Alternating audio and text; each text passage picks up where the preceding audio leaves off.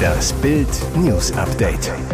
Es ist Freitag, der 21. Juli und das sind die Bild Topmeldungen. Becken zu gebärfreudig, Uni entfernt Frauenskulptur. Berlin Lion Terror, so berichten Medien weltweit über die Löwenjagd.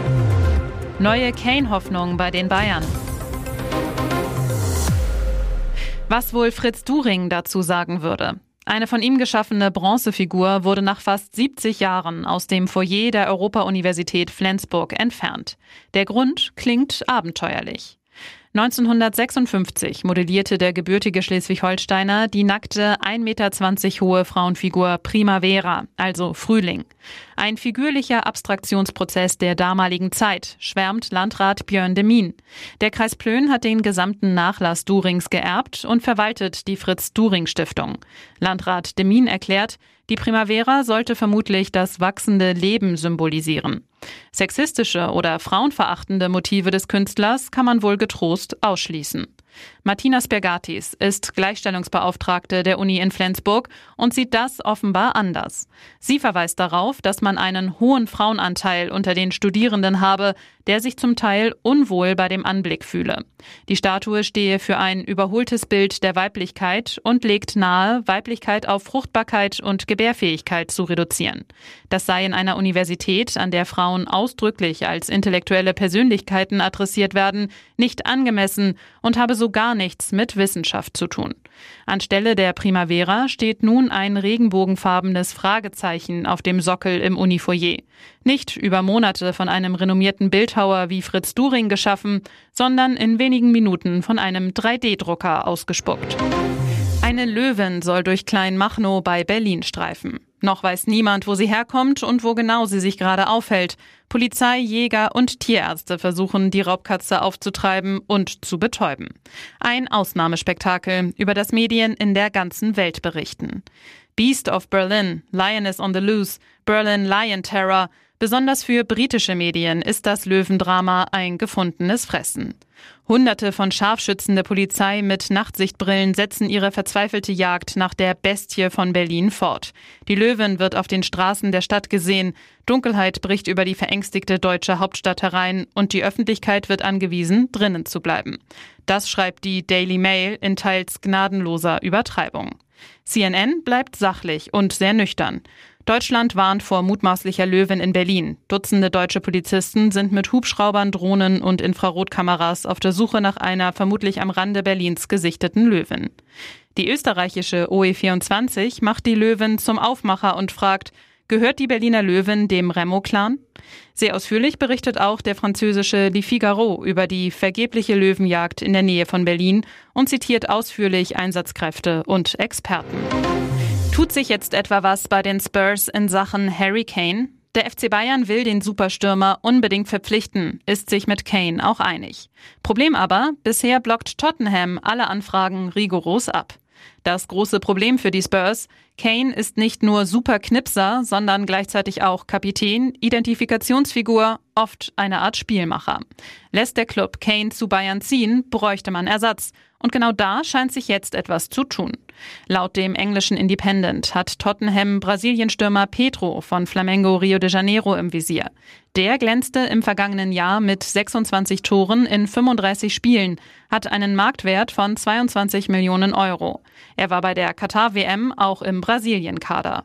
Interesse soll Tottenham auch am Dänen Rasmus Højlund von Atalanta Bergamo haben. An dem soll auch Bayern mal dran gewesen sein. Aktuell soll Manchester United die besten Karten haben. Klar ist, weder Petro noch Heulund könnten Kane ersetzen, weshalb Tottenham im Falle eines Kane-Verkaufs lieber auf mehrere neue Stars statt auf einen neuen Topstürmer setzen will. Was wiederum auch bedeuten würde, dass Bayern vermutlich noch einiges an Geduld braucht, bis Tottenham am Ende vielleicht doch noch Ja sagt.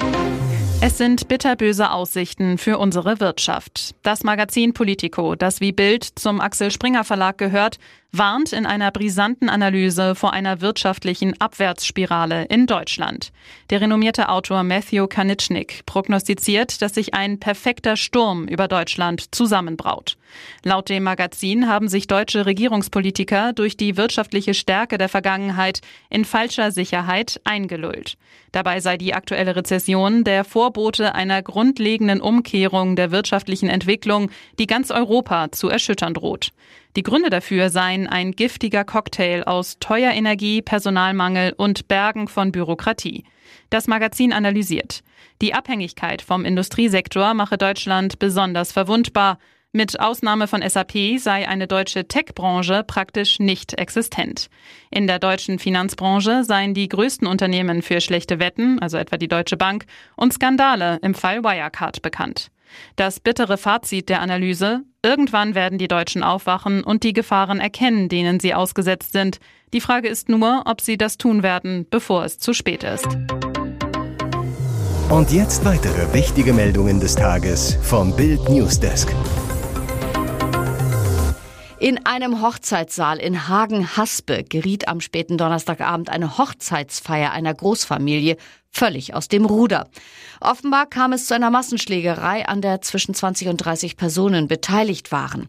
Ein 39-Jähriger raste mit seinem Auto in eine Menschenmenge. Fünf Personen wurden verletzt. Die Polizei musste mit einem Großaufgebot anrücken. Sogar Kräfte von außerhalb wurden zur Verstärkung angefordert. Die Lage war so unübersichtlich, dass die Polizei von einer Tumultlage sprach. Es hätte eine größere körperliche Auseinandersetzung gegeben. Die Polizei nahm drei Personen fest, darunter den Autofahrer. Ein Gefangenentransport fuhr vor dem Hochzeitssaal vor. Was genau auf der Feier mit rund 80 Gästen geschah und wie es zur Schlägerei kam, ist noch unklar. Eine Mordkommission hat die Ermittlungen aufgenommen. Erschütternde Szenen rund um die Attacke eines syrischen Asylbewerbers auf Polizisten in Nürnberg. Mehrere Passanten sollen versucht haben, die Festnahme des Syrers zu behindern. Einer von ihnen brüllte in Richtung der Polizisten, ihr Wichser. Umso mehr beschäftigt der Fall jetzt die Politik. Der Nürnberger Bundestagsabgeordnete Michael Frieser von der CSU dazu, Neben der Tat an sich schockiert mich die Tatsache, dass die Polizisten bei der Festnahme von unbeteiligten Passanten angepöbelt wurden, sodass zusätzliche Einsatzkräfte anrücken mussten. Diese Respektlosigkeit gegenüber allen und allem, was eine Institution repräsentiert, ist ein Missstand, der sich so erst seit einigen Jahren entwickelt hat. Friesers Vorwurf, die schwerwiegenden Probleme mit gewaltbereiten kriminellen Flüchtlingen sind auch Ergebnis einer verfehlten Migrationspolitik. Ein Linienbus ist am späten Donnerstagabend in einem Würzburger Busdepot in Flammen aufgegangen. Einsatzkräfte hätten verhindern können, dass das Feuer auf eine naheliegende Werkstatt und Tankstelle übertritt, teilte die Feuerwehr in der Nacht zum Freitag mit. Ein Mitarbeiter des Depots habe zudem einen weiteren Bus umgeparkt und diesen ebenfalls vor dem Feuer gerettet. Die Einsatzkräfte brachten dadurch den Brand schnell unter Kontrolle. Der Bus brannte vollständig aus, die Schadenshöhe blieb zunächst unklar. Hier ist das Bild News Update. Und das ist heute auch noch hörenswert. Die Union werde zeigen, dass sie eine Alternative für Deutschland mit Substanz sei. Das hat CDU-Chef Friedrich Merz am Mittwoch auf der CSU-Klausurtagung angekündigt und hat damit für Empörung gesorgt. Ein zehnsekündiger Clip der Merz-Aussage kursierte am Donnerstagabend auf sozialen Medien, wurde vielfach geteilt und kommentiert. Bitte lieber Gott, mach, dass das ein Deepfake ist, kommentierte Grünen-Politiker Konstantin von Notz auf Twitter den März-Clip und schrieb in einem weiteren Tweet, wenn es sich die CDU gefallen lässt, von Friedrich Merz als AfD mit Substanz bezeichnet zu werden, weiß ich auch nicht mehr weiter. Dass die Union im Bund die breite Mitte preisgibt, um rechts draußen irgendwelche ideologischen Verrücktheiten auszufechten, ist komplett irre. Landwirtschaftsminister Cem Özdemir polterte, das Reden auf CSU-Veranstaltungen mal entgleisen ist wohl so, aber Friedrich Merz wäre gut beraten, die CDU nicht zur Kopie der AfD klein zu reden. Nicht Substanz ist, was der AfD fehlt, sondern Anstand, Menschlichkeit und ein Bekenntnis zu unserem Land und seinen Werten. Sie schlagen aus dem Hinterhalt zu, feuern auf einen russischen Militär-LKW, bevor sie sich wieder zurückziehen. Eine tschetschenische Kommandoeinheit hat mit ihrem Kampfeinsatz in Russland für Aufsehen gesorgt. Wer sind die Tschetschenen, die aus der Ukraine heraus nun in Russland kämpfen?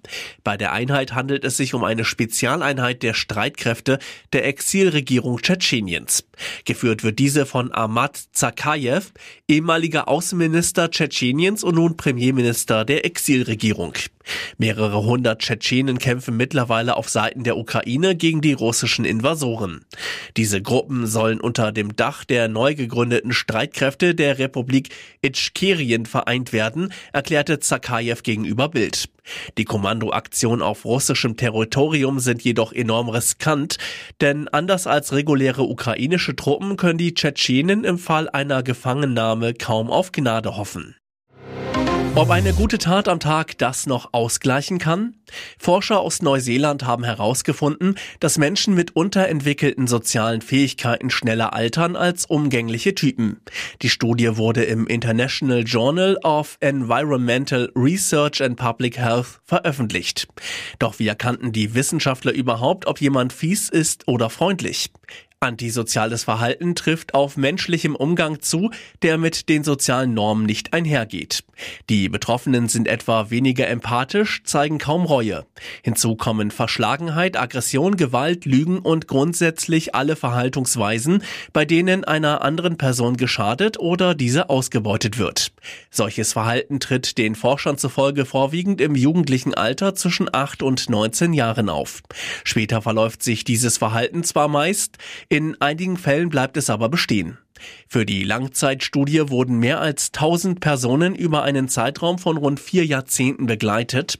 Wie genau die Forschung ablief, lesen Sie auf Bild.de.